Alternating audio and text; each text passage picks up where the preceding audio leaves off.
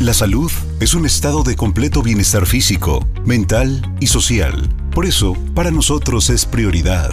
Ponemos en tus oídos la voz de nuestro especialista en Siempre Saludable, en Benelate Radio.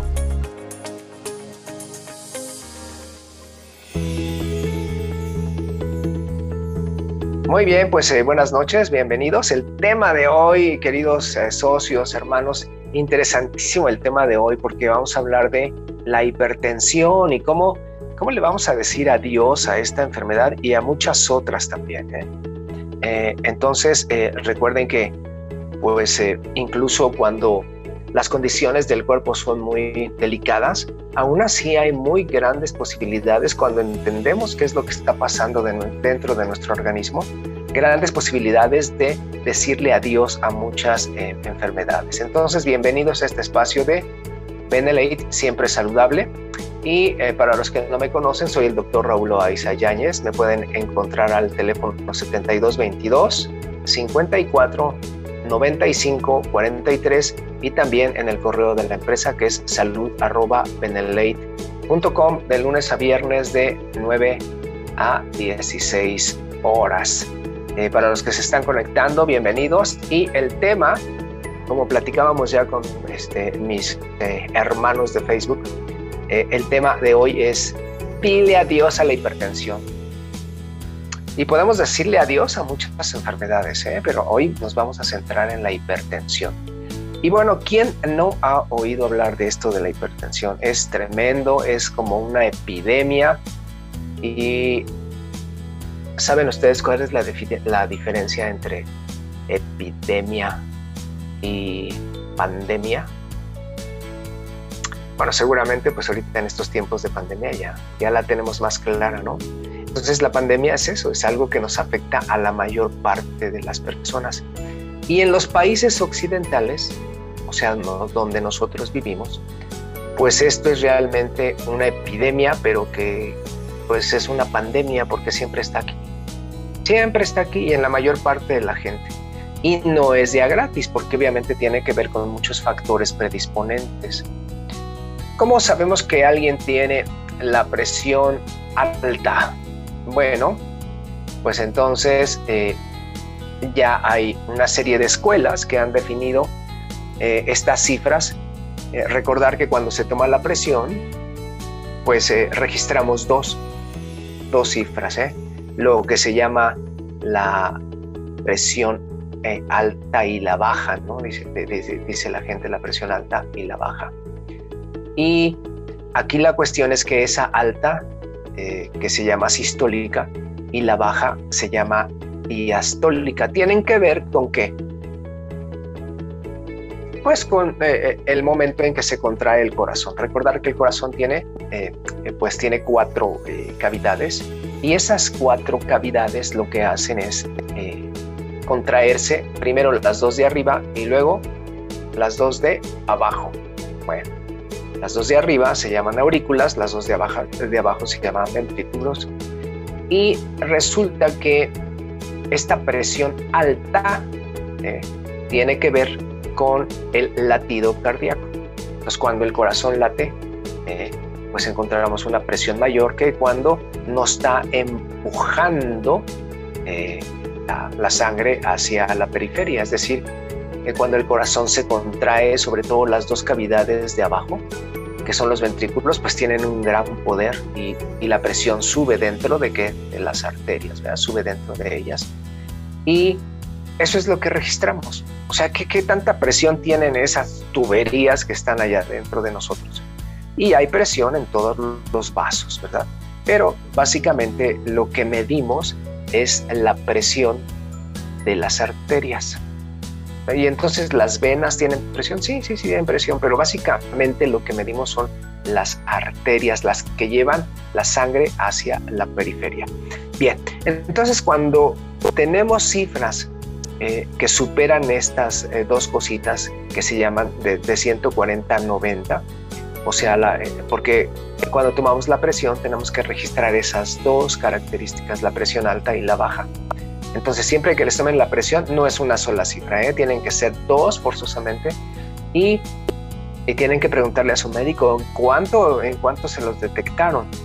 Eh, cuando suben más allá de 140, 90, pues ya hablamos de que tienen la presión alta o hipertensión. 140, 90, ¿qué? ¿Gramos? ¿Kilogramos? ¿O, ¿Cómo se mide la presión? Pues la presión de los humanos se mide en milímetros de mercurio.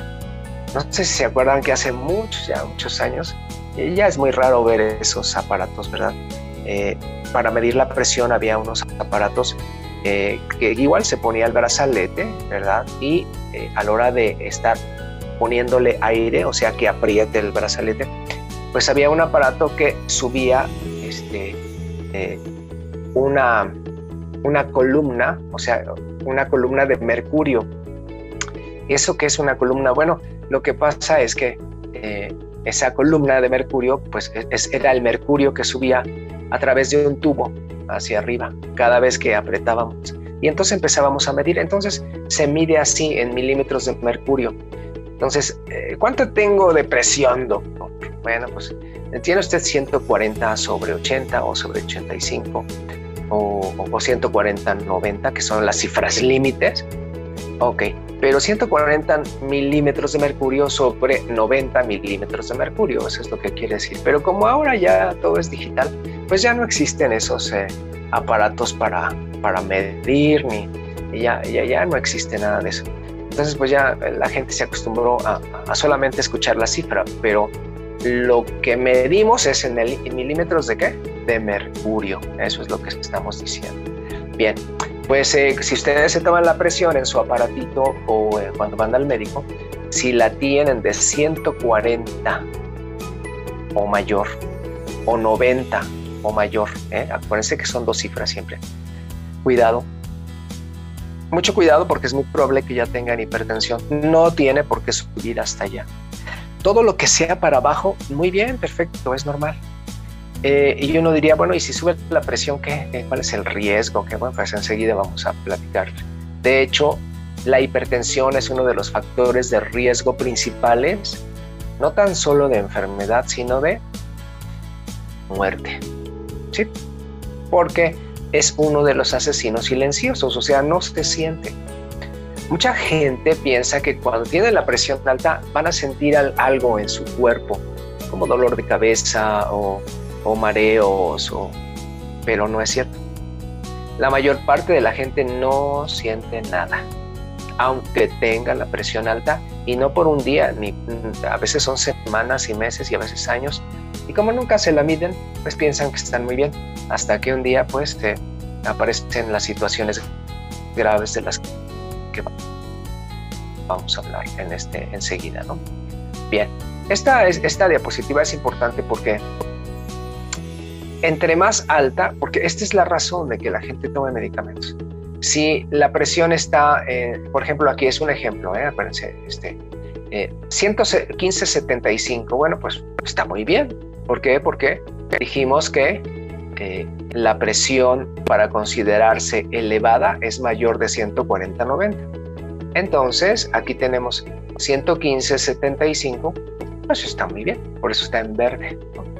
Y entre más alta, ese mayor riesgo de enfermedad cardiovascular. Bueno, pero ¿eso qué significa? Pues en conclusión es mayor riesgo de infarto al corazón, mayor riesgo de eh, hemorragia cerebral, mayor riesgo también de un infarto cerebral. Eh, ¿Se acuerdan que ya platicamos de qué es la hemorragia cerebral? Es tremendo, entonces mata a mucha gente. Pues cuando se asocia a la hipertensión, pues este, los riesgos son mucho mayores. Y entonces aquí está eh, esta gráfica que nos indica los riesgos de mortalidad. Entonces, cuando va subiendo un poquito más, ya el riesgo cambia también. Es que me detectaron 135, 85. Bueno, pues cuidado, esta de 135 como que ya se quiere acercar a 140, ¿verdad? Entonces, mucho ojo con eso, porque los riesgos empiezan a aumentar. Ahora ya no estás en uno, sino estás en dos veces el riesgo de tener enfermedad cardiovascular. Ya dijimos que son infartos y hemorragia. Sí, pero eso mata. Eh, y cuando no mata, la gente queda mal.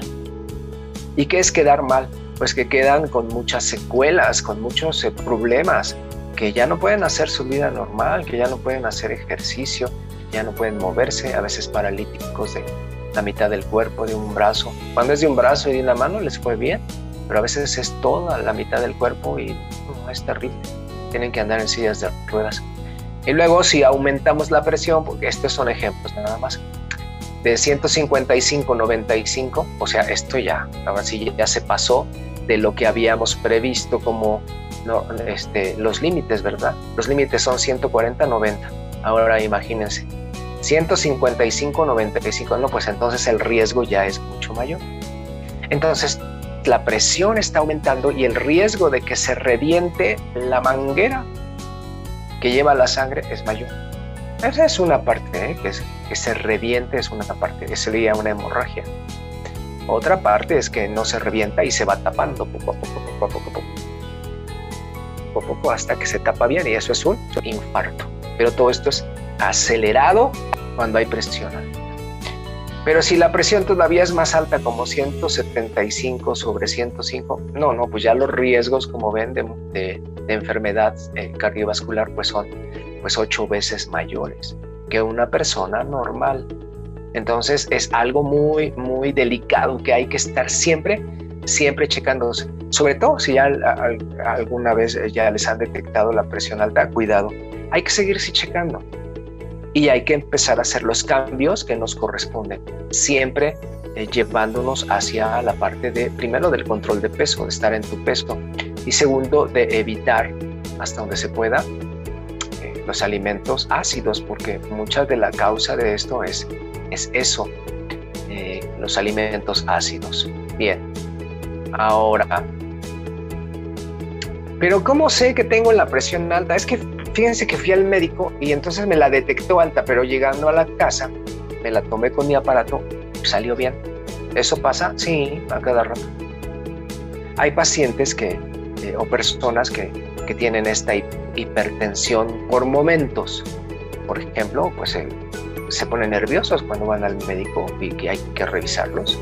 O cuando tienen pues alguna presión también. Por ejemplo, alguien que va a solicitar un trabajo, por ejemplo a pedir un aumento. Entonces le, sube la presión si no tiene ese, control. Y, pero luego pasando ese, esa experiencia, pues ya se normaliza. Hay casos así, sí. Ahora, ¿cómo estamos seguros de que ya, de que ya tiene la hipertensión y que ya hacemos el diagnóstico? Pues es que hay que medirla dos veces siempre. O sea que si van al médico y nada más les mide una sola vez, y si son hipertensos o se sospecha, pues es un tache, porque debe de tomarse dos veces y también debe tomarse sentado y, de pie. ¿eh? Pero no basta con que dos veces nada más la tomen y ya, con eso se hace el diagnóstico, no. Algunas escuelas dicen que pues hay que ir por lo menos dos visitas y que si en las dos visitas que vas al médico con una semana de diferencia se detecta la presión alta, pues ya, ya no tienes escapatoria, ya es hipertenso. Hay otras que no, hay otras que dicen que hasta por cuatro ocasiones, como esta escuela de, Inglaterra. Entonces no hay un consenso claro. La, cuestión es que de manera repetida hay que tomar la presión, por lo menos dos veces, en diferentes ocasiones. Y si sale fuera de los límites que ya platicamos, o sea, más de 140, 90, pues ya. Y entonces la pregunta que siempre nos hacen los pacientes es, doctor, ya me detectaron la presión alta. Ok, pues sí, se toma estas pastillas ¿cuánto tiempo voy a tomar estas pastillas? Ahí es donde está una de las preguntas más difíciles. ¿Las tomará una semana, dos semanas y ya se curará? No, porque una vez que se detecta, eh, casi siempre los médicos les decimos, pues se la tiene que tomar toda la vida porque esto es una enfermedad incurable y el día que no se la tome le va a subir bueno, esa es una verdad a medias, que de eso se trata esta plática.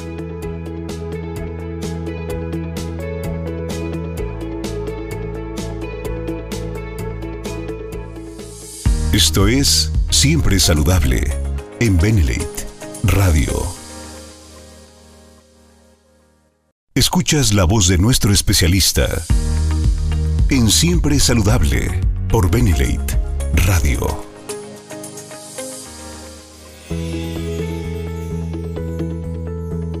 Y aquí hay algo interesante. Cuando empezamos eh, a hacer nuestros propios cambios y que ya cobramos un poquito de, conciencia y que decimos ya, hasta aquí, eh, voy a, pues, a comer de manera mejor, a, a, hacer mi ejercicio y todo, pues yo me encontré muchos pacientes que cuando bajaban algunos kilos de peso, incluso sin llegar hasta su peso normal, pero bajando, estamos hablando de alrededor de 8 a 10 kilitos arriba, entonces eh, su presión disminuía muchísimo. Y no es algo que solamente yo vea, todos lo vemos. Cuando llegan a su peso normal, se acaba la hipertensión. Pues claro, es muy, muy este, sencilla la explicación estamos quitando, cuando estamos llegando a nuestro peso normal, estamos quitando la mayor parte de la acidez de, nuestro cuerpo. Claro, en forma de qué? De triglicéridos que estaban abundando en nuestro cuerpo. O sea, teniendo ese sobrepeso, esa deformidad, esa, pues, esa lonja.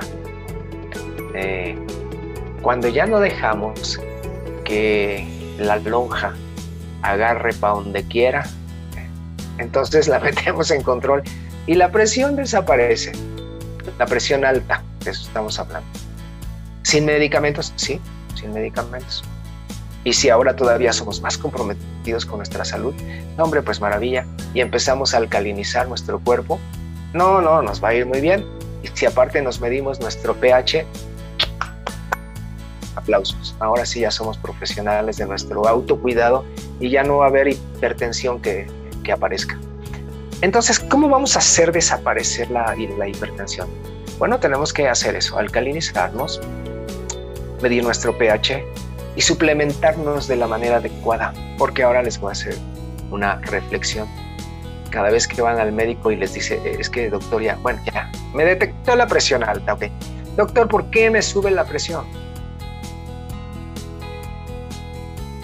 Doctor, ¿por qué me sube la presión?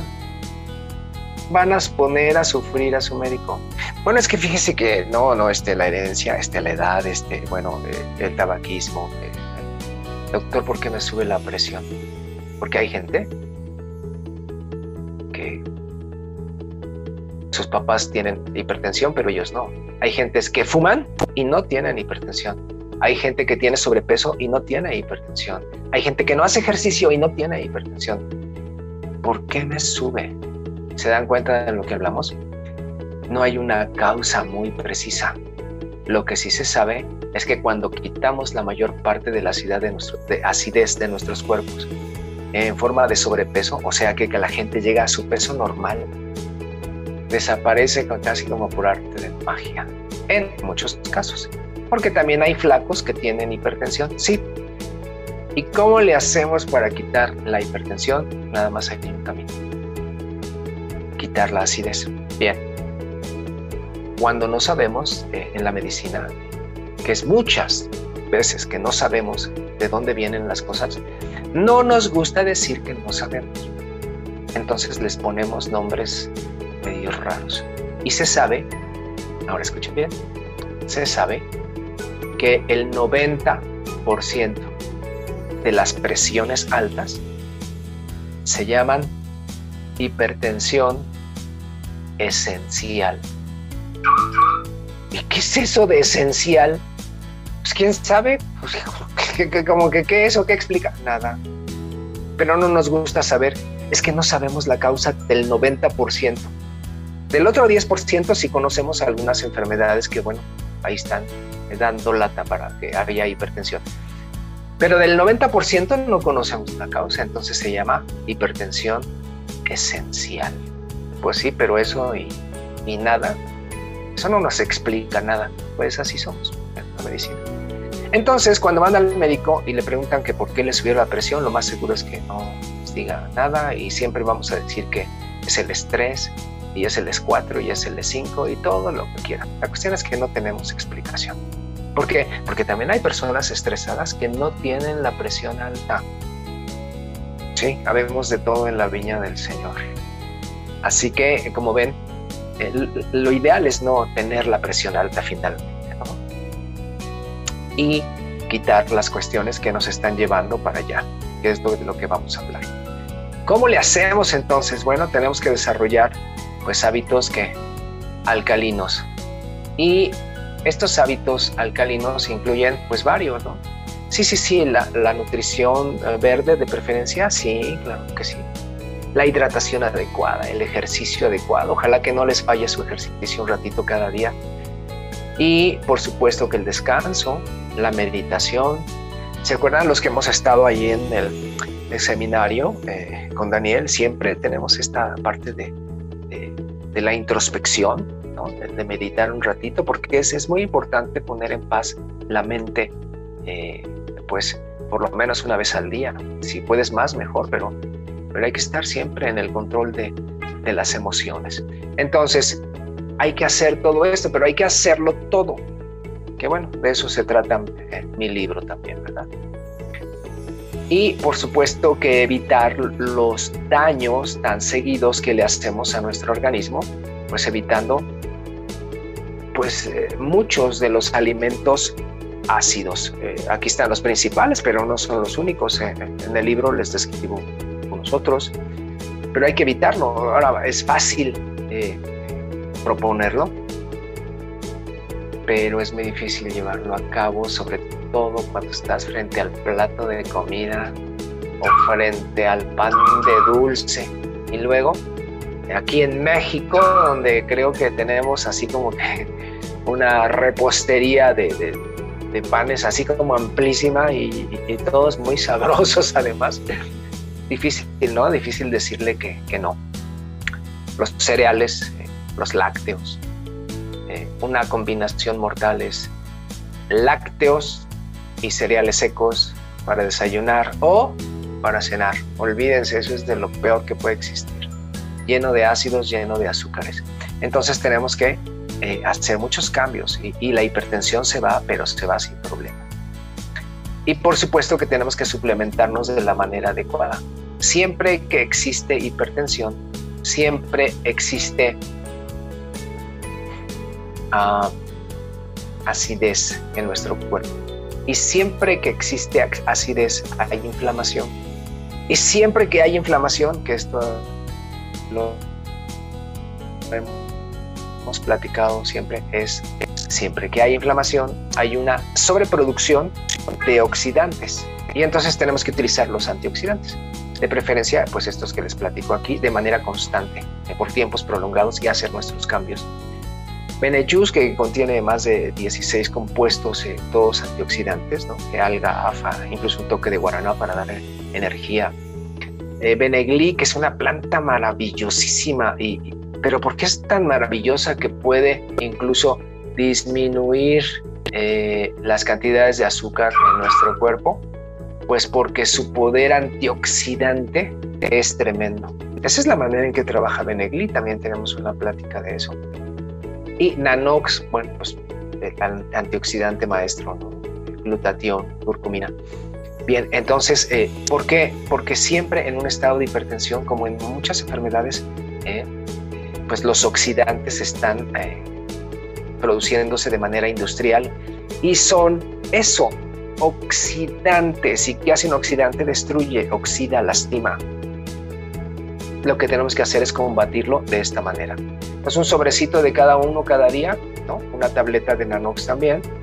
Y por supuesto que tenemos que ayudarle a nuestro organismo con otros eh, desinflamatorios como Beneloe, que contiene eh, astaxantina y aloe pero la astaxantina, eh, acuérdense que es un antioxidante de acción prolongada que puede estar haciendo mucho bien durante semanas o meses dentro de su organismo. Es una molécula que no se degrada tan fácilmente. Pues muy bien, excelente, excelente. Ahora, si hay eh, oxidación, pues eh, Benemega es ideal también porque nos ayuda a reparar las paredes de las células. Acuérdense que las paredes de las, de las células tienen dos componentes. Uno que es de eh, grasas especiales, como las que contiene Benemega, que son ácidos omega 3 y 7. Sí, pero ¿y la otra parte de la pared de la célula de qué está hecha? Ah, bueno, pues de proteínas. Y esas proteínas es las, las que contiene BNG, o sea, el eh, colágeno hidrolizado. Entonces, estas dos cosas utilizadas juntas todos los días hace que las paredes de las células pues se recuperen mucho más rápido. ¿Y por qué es importante recuperarlas en la hipertensión? Pues porque las células de los vasos sanguíneos están sufriendo todos los días cada vez que hay hipertensión, están siendo sometidas a grandes presiones. ¿Cómo le hacemos para ayudarlas? Bueno, pues aquí está. Y también, obviamente, que no se les olvide su peneagua, su eh, material de cada día. ¿Por qué? Cada vez que existe acidez y que hay inflamación y que hay oxidación, pues a la fiesta siempre eh, llegan los invitados especiales llamados virus, bacterias y hongos. Cada vez que hay un pH ácido en nuestro cuerpo, eso es lo que nos pasa a todos. Así es como funciona la naturaleza. ¿eh? Entonces tenemos que hacer una limpieza de nuestro organismo. Sus tres gotitas mañana, tarde y noche en un vasito de agua y maravilla, hacemos una limpieza. Ahora imagínense que hacemos todo eso más aparte, pues nuestros propios cambios en nutrición, ¿eh? en pH y todo. Entonces sí, ahora sí podemos decirle adiós a la hipertensión, si es que hacemos eso. Bien, eh, vamos a entrar hacia la parte de las preguntas. Voy a dejar de compartir. Y si tienen alguna pregunta, este, me dicen, por favor. ¿eh? Voy a abrir el chat. Dice aquí, dice aquí Natalia. Dice si debemos de tomar. A ver, déjenme abrir el chat, ¿sí? Ok. Aquí está ya. Bueno, primero saludo a algunos que no había saludado. Oscar, buenas noches, buenas noches, Oscar. A Vera y Natalia Alencastro. Si deberíamos tomar más conciencia y no descuidarnos. Bueno, sí, por supuesto, prevenir y no lamentar. Sí, eso sería eh, lo ideal. es lo ideal. Luis Lin, Luis Lin, qué gusto saludarte. Saludos hasta Puebla. Dice aquí, buenas noches. Dice, pregunta, dice, el Beneacqua ya preparado, ¿se puede combinar con algún líquido frío o caliente y que no pierda sus propiedades, por ejemplo, el té, el café, el jugo? La respuesta es sí, por supuesto que sí. Como es un gas lo que estamos eh, eh, preparando, una vez preparado, lo que hay que hacer este, pues es que hay que tomarlo en los próximos 15 minutos. Eso es todo. O sea que una vez puesto en el líquido, ya sea el que acabamos de platicar, té, café, jugo licuado, ¿qué más se les antoja? Caldo, por ejemplo, yo lo hago mucho así en el, caldo de verduras.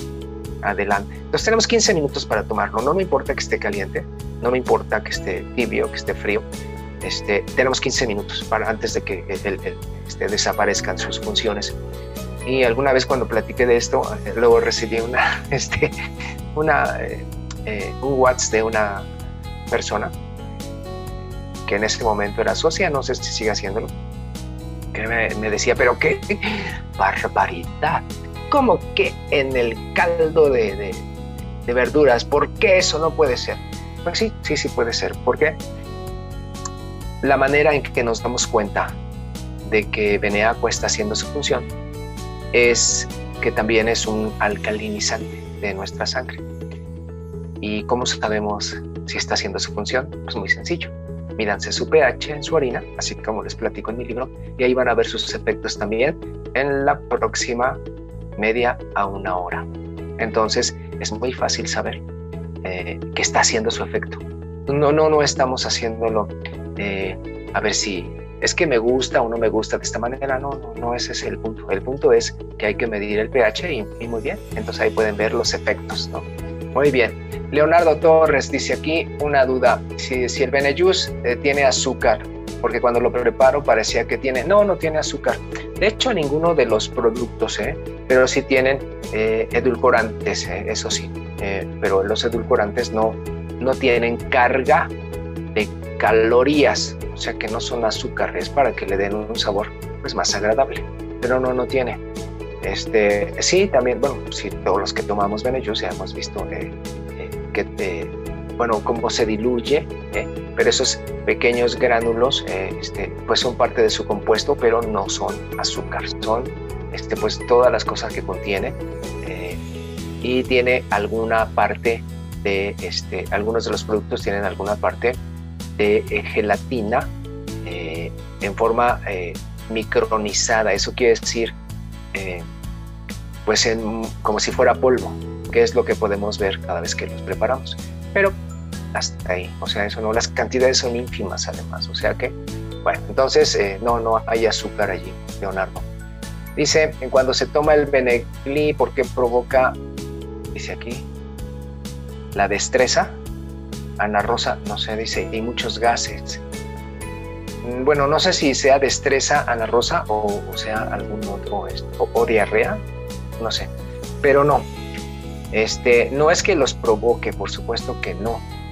Cuando se toma cualquier tipo de suplemento o incluso de alimento, fíjense, aunque sea alimento, y la gente presenta gases, e, eso es un dato de irritación en el colon.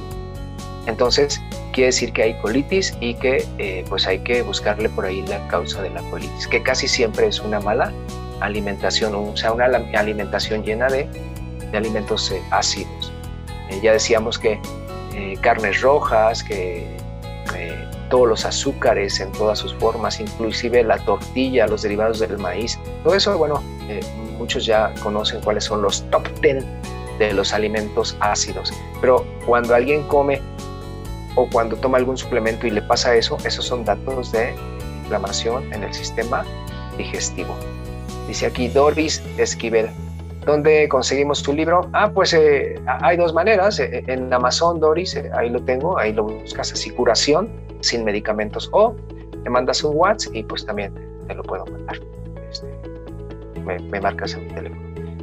Eh, dice Isa, Isa, qué gusto saludarte. Dice, como siempre, excelente presentación, que pasen bonita noche, bendiciones. Ana Rosa, dice aquí Ana Rosa Sánchez, hay una paciente que le dio diarrea y tiene muchos gases, efectivamente, Ana Rosa, y seguramente le ha de pasar con muchas otras cosas. Había que preguntarle, cuando la gente habla de, esto, de diarrea, eh, cuando toma algún suplemento o gases, este, también hay que investigar si eso le pasa cuando toma otros alimentos. Claro, cuando van al médico es mucho más fácil que se lo digan al médico que, pues a un amigo, ¿no? O sea, casi nunca les comentan eso. Entonces, eh, el Benegli es al revés. El Benegli es increíblemente desinflamador y desintoxicador de todas las glándulas, no nada más del páncreas, ¿eh? porque por eso eh, eh, disminuye las cantidades de azúcar cuando la gente lo toma. O sea, es tan bueno y la gente dice, ah, entonces este, se utiliza solamente para la diabetes. No, ese es uno de sus beneficios, pero limpia todas las glándulas, la tiroides, las suprarrenales, el hígado, el páncreas. Es una planta muy, muy, muy, muy bien, maravillosa de hecho. Entonces, por ahí, ojo, Ana Rosa, ojo, que no te, este, le quieran echar ahí la, la, ahora sí que la culpa, ¿no? Esa es la cosa. Entonces, bueno, vamos a ver si hay alguna otra pregunta. Y déjenme ver. Este ah, dice aquí. Dice, dice, perdón, la intervención dice la, eh, Isa también nos voy a preguntar. Isa dice, si a la mayoría de las personas nos pasa al principio, ¿es un indicio que se está limpiando el sistema digestivo?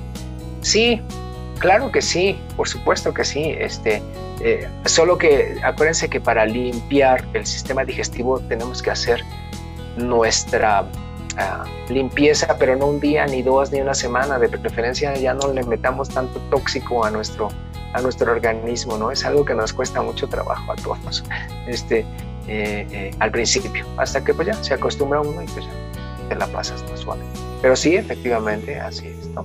Y recordar que si hay inflamación y gases, esos son datos de gastritis, de colitis. Hay que revisar ese sistema digestivo, ¿eh? siempre, siempre, siempre. Ok, muy bien. Ajá, ok. Bien, eh, mientras aparece alguna otra pregunta, que ya casi estamos terminando, este, les informo que la próxima plática va a estar muy interesante, no se la pierdan porque se llama ¿Por qué aparecen los cálculos? y no los cálculos matemáticos, no. Los cálculos, las piedrotas que nos salen a todos. Entonces, ¿por qué? ¿Por qué aparecen? Ese es uno de los grandes misterios en, la medicina, ¿eh? ¿Por qué qué aparecen esos cálculos? Bueno, pues vamos a platicar de eso y de qué están hechos. Pero lo mejor, ¿cómo podemos hacerle para quitar los que ya tenemos y cómo podemos hacerle para que no nos salgan? Pues muy, muy interesante la plática. Entonces, bueno, pues así está el, camino. Bien, ya no veo más preguntas, así que eh, pues eh, les mando un abrazo desde aquí, desde Toluca. Me da mucho gusto poderlos saludar. Eh, y déjenme ver si me puedo despedir de algunos que veo aquí en la pantalla. Mis hermanos de Facebook ya saben que les mando un abrazo y que, no puedo verlos en la pantalla. Y este, y este, y bueno, pero sea, ah, Isa nos dice, dice, Dice, duelen, dice aquí, duelen muy parecido a las dilataciones antes del parto. O sea, sí, cuando hay colitis es así, ¿eh? es tremendo. Muy bien. Entonces, Isa, muchos saludos, cuídate que descanses. Leonardo Torres, Bislin, Jesse, Ana Rosa, se cuidan mucho. Sí, Maribel Quintero, Barut Rodríguez, son los que puedo ver. Cuídense mucho, les mando un abrazo y mis hermanos de Facebook nos vemos también. Nos vemos la próxima semana. Gracias, Monse. Gracias Daniel, hasta pronto.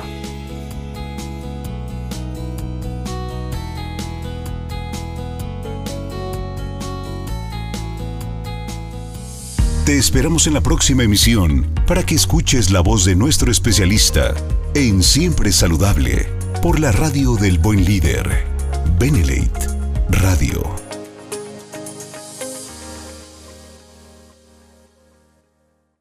Escuchas la voz de nuestro especialista en Siempre Saludable por Benelate Radio.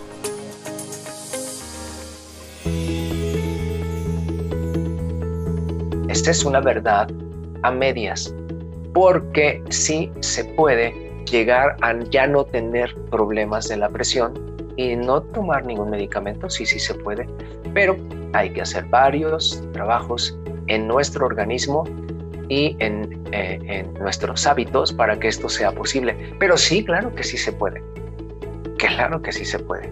Enseguida les platico algunas otras eh, experiencias.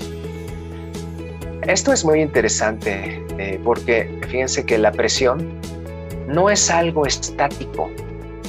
Dice aquí, la TA cambia con la actividad. ¿Y qué es la TA? Bueno, es la tensión arterial, también conocida como presión arterial. Pero cambia. Esto es lo más interesante. Nunca es estable. Me detectaron este 130-80, por ejemplo. Es un ejemplo. Okay. Pero fíjate que eh, cuando me, me acostaron, este, la presión me bajó. Entonces ya no estaba en 130-80. Ahora estaba en 125 o incluso 120 sobre 70, por ejemplo. ¿Es posible? Sí. Esas variaciones de más menos 5 milímetros de mercurio o más menos 10 milímetros de mercurio son perfectamente normales y a todos nos pasan por cualquier cosa. Eh, por ejemplo, aquí, dice aquí, asistiendo a una reunión puede cambiar hasta 20 milímetros. ¿Milímetros de qué dijimos? Sí, de HG. ¿Y qué es HG? Pues eh, eh, el signo de este, las letras que identifican a este elemento de la naturaleza que se llama mercurio. Ese es el Hg, mercurio. Entonces nos indica que, pues, si estás en una reunión de amigos, te pones a bailar o lo que sea, pues, aquí hay varios cambios que se han detectado en la sistólica y en la diastólica, o sea, en las de arriba y en la de abajo. Puede variar, por ejemplo, hasta 20 milímetros.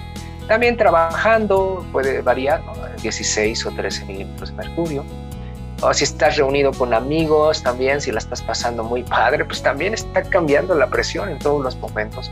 Si estás caminando, hablando por teléfono. Ahora, hay muchas maneras de hablar por teléfono. Si estás muy a gusto, feliz, pues los cambios son maravillosos, ¿no? Que bueno, hasta se sienten ricos. Pero también si estás hablando y estás peleando y, agarrándote del moco este, eh, con alguien o, por alguna situación, eh, pues eh, puede subir más o variar más y además aparte de otras emociones. O, ¿qué tal si recibes una llamada de el banco donde pediste un préstamo y te dicen, bueno, pues a qué hora nos va a pagar y todo, ya como que, ¿no? Entonces todo eso, todo eso lo que hace es que eh, pues nos cambie la presión. ¿eh? Entonces, como ven, la presión no es algo estático, ¿no? es algo que siempre se está moviendo. Ah, bueno, esos límites que platicábamos al principio de 140 a 90 son los que no deberían superarse aún con tensiones, aún con berrinches, aún con actividad física. Eh, también, si estamos haciendo ejercicio, cualquier tipo de ejercicio, bueno, pues no sube la presión. Todo eso es normal, ¿sale? Entonces, básicamente esta era para que se den cuenta de que la presión siempre está cambiando, hasta cuando estamos durmiendo. Se supone que estamos descansando, bueno, sí, pero también cambia porque a veces los sueños tampoco son tan agradables y qué tal si tienes por ahí una pesadilla, un mal recuerdo, pues también sube la presión, perfectamente normal. Todo eso no se considera hipertensión. ¿Cuándo se considera hipertensión? Pues ya lo dijimos hace ratito. Cuando es de manera persistente y que te la revisaron por lo menos con una semana de diferencia, pero que te tomaron la presión dos veces, ¿eh? Entonces cuando vayan con su médico este, y nada más les tome una vez la presión, este, recuérdenle, ellos ya lo saben, pero a veces ya, ya no lo hacen tan, tan seguido el doctor tiene que tomármela dos veces y de preferencia sentado y de pie. Ya me puse a estudiar, punto. ok, y espero que pues, su presión esté bien. Entonces, el principal factor de riesgo para la enfermedad vascular cerebral o EPC es la hipertensión. Y uno de los uh, síntomas más comunes cuando ya hay una complicación de la enfermedad vascular cerebral, que puede ser eh, infarto o puede ser hemorragia. Uno de los síntomas principales que aparece es esto, dolor de cabeza intenso, de aparición súbita, y híjole, que no se quita con nada. Entonces el paciente se empieza a quejar de que de repente le empezó a doler, doler la cabeza y cuando es un problema de enfermedad vascular cerebral. Casi siempre hay otros datos. ¿Y cuáles son esos datos? Bueno, hay muchos, pero les voy a decir los más comunes. Y es que alguna parte del organismo, la que está sufriendo de hemorragia o de infarto, pues deja de funcionar. Y como que cuál parte del organismo puede dejar de funcionar? Pues eso, que ya no les responde un pie, una pierna, a veces la mano, a veces la mano y el pie y la pierna. Entonces es clásico que aparezca un dolor de cabeza, que el paciente se quiera incorporar, que se quiera sentar, que quiera dar un paso, pero como ya no le responde la pierna, ¿qué creen que pasa? ¿Sí? La mayoría se caen. Ya no pueden acomodarse en su cama, se caen, ya no pueden sentarse, sostenerse, se caen. Y pues obviamente ya no tienen coordinación sobre el área afectada, que a veces les digo es una pierna, que es lo más común, el muslo, eh, las manos, eh, eh, sobre todo una mano, ¿no? La, que esté afectada, o el brazo, el lado que esté afectado. Entonces no meten las manos al caerse. Y eso complica más las cosas porque ahora ya no solo es el problema de, de la enfermedad vascular, sino ahora es el, el golpe que recibió. Y casi siempre son golpes en la cabeza que todavía agravan más la situación. Entonces tenemos que tener mucha prevención en nuestro organismo, eh, sobre todo si estamos en una empresa donde manejamos tantos productos para proteger nuestra salud, y híjole, pues, eh, sería un pecado no eh, utilizarlos de la manera adecuada, sabiendo todos nuestros riesgos, y también sería un pecado, pues no hacer los cambios que tenemos que hacer para mantenernos bien. ¿Por qué? Pues eh, cuando aparecen estas cosas es por el dolor de cabeza o que ya no mueve una pierna o un brazo. Híjole, la verdad es que ahí ya es muy, muy tarde. Y pues hay que convivir con las consecuencias y eso está muy feo. Bien, ¿qué tan frecuente es la hipertensión? ¿A quién le da más? Bueno, pues aquí lo tienen los mayores afectados son los adultos mayores, o sea, casi todos los adultos mayores.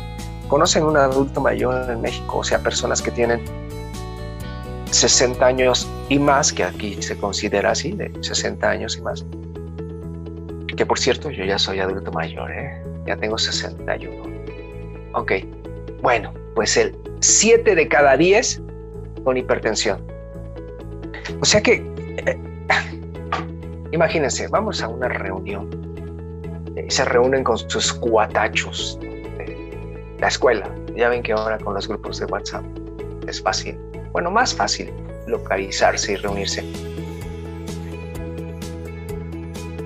Con los de la secundaria, incluso hay hasta de la primaria o de la prepa o de la carrera o de lo que sea, aunque no sean de ninguna carrera, porque trabajaron juntos, por ejemplo, en alguna empresa, y se reúnen, y si son ya adultos mayores, no digo que es eh, solamente a los adultos mayores, porque a, a personas jóvenes también les da esto, de 30 y más años en general, pero cuando ya hablamos de adultos mayores, si van a una reunión, 7 de cada 10 de sus amigos, amigas, 7 de cada 10 tienen hipertensión.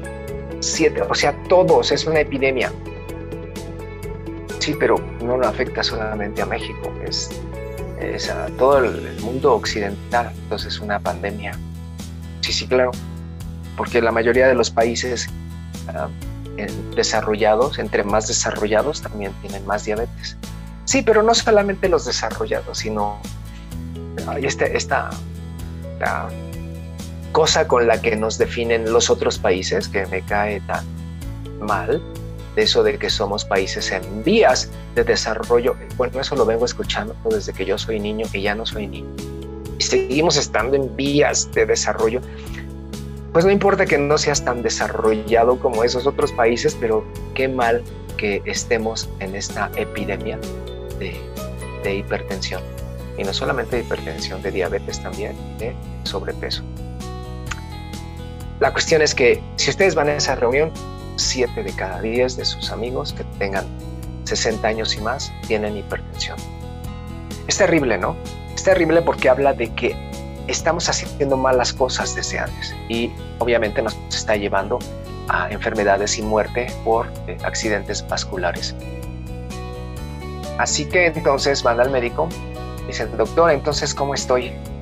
¿Estoy bien o no estoy bien? Bien si tienes menos de 120 y menos de 80, acuérdense que siempre son dos cifras, siempre dos, pues palomita, excelente, muy bien. Si tienes hasta 130, 85, bien, todavía ya empieza a subir, pero bueno, bien. Ok. Pero empezamos ya con esto del grado 1. Dijimos que arriba de 140 o 90. Arriba de 140 90 ya, ya, ya la cosa cambió. Y eh, hay cifras, ¿no? Por ejemplo, aquí este nos propone esta escuela que de, 140 hasta 159 y así. Eh, ya el grado 2 sería de 160 para arriba, de 160 sobre 100. ¿Qué creen que fui al médico y, tengo 163 o 165 sobre 101, 102, 105? Bueno, pues ya estás en grado 2. Y el, grado 3 ya ni se los cuento porque esto es cuando híjole, llegué a conocer pacientes que andaban con estas cifras de 180 o más de 110 en la diastólica, caminando como si nada, o sea, y llegaban porque pues, sentían un pequeño así malestar ahí en la cabeza y les toma uno la presión y prácticamente eso es una urgencia médica. Y hay que tratarlo inmediatamente porque si lo dejamos ir así, pues en cualquier momento accidente, lo que decíamos hace rato, enfermedad vascular cerebral. Puede haber un infarto, una hemorragia. Y pues varios pacientes también eh, es muy común que, pues les digo, están eh, comiendo o están en una reunión o, en su cama y de repente, de la nada, se desmayan, ¿sí? Y bueno, pues todo el mundo ¿no? se pone eh, tenso, todo el mundo trata de, ver qué está pasando y cuando los llevan al hospital, pues ya encontramos que la presión está muy alta. Esto es lo que encontramos. Que siempre está en un grado 2 o un 3. O sea, eh, que, casi siempre andan arriba de 160. Eh, pocos andan arriba de 180, pero también se dan casos. Hay gente que llega hasta 200 y, andan caminando. ¿eh? Hay otros que no, pues se desmayan y, pues sí, pero cuando eso pasa es porque ya hay una hemorragia cerebral y, o un infarto y pues están ya tocando eh, las puertas de, de, la muerte. Y es muy común que aunque se salven, eh, fíjense, esto es interesante también, eh, se salvan de que se, o sea, se salvan en el sentido de que no mueren en ese momento. Y entonces se les regula la presión, pues sí, pero en los próximos 3, 4, 5 días van a morir. Es, terrible, es terrible. Entonces no, no queremos enfrentarnos a esto ahora sabiendo que es tan simple pues, medirse la, presión arterial. Bueno, entonces estas son las cifras. Entonces lo, lo que debemos de tener todos como óptimo es esto. Es menos de 120, 80. Eso sería como que lo ideal. Entonces ahí tenemos que trabajar en nuestros hábitos para eso. Obviamente esta enfermedad, pues eh, si le metemos más tóxicos, pues, eh, hay muchos estudios como el que les anoto en la parte de abajo, eh, pues que relacionan de manera directa, no causal, porque en la medicina no hablamos de causas directas, ¿no? No, hay una causa, pero sí se relacionan de manera directa. Esa relación, eh, pues es un grado de influencia hacia la enfermedad, o sea que la acelera. A estos aceleradores de enfermedades, pues les llamamos así, factores de riesgo, porque tienen una asociación, no una causa, porque no es causa, pero una asociación muy marcada entre ese hábito y la presencia de la enfermedad. Entonces el tabaquismo es conocidísimo. Pues claro, pues si son más de 2.000 compuestos tóxicos los que eh, se fuman y pues se están metiendo al organismo y el organismo pues obviamente lo estamos dañando.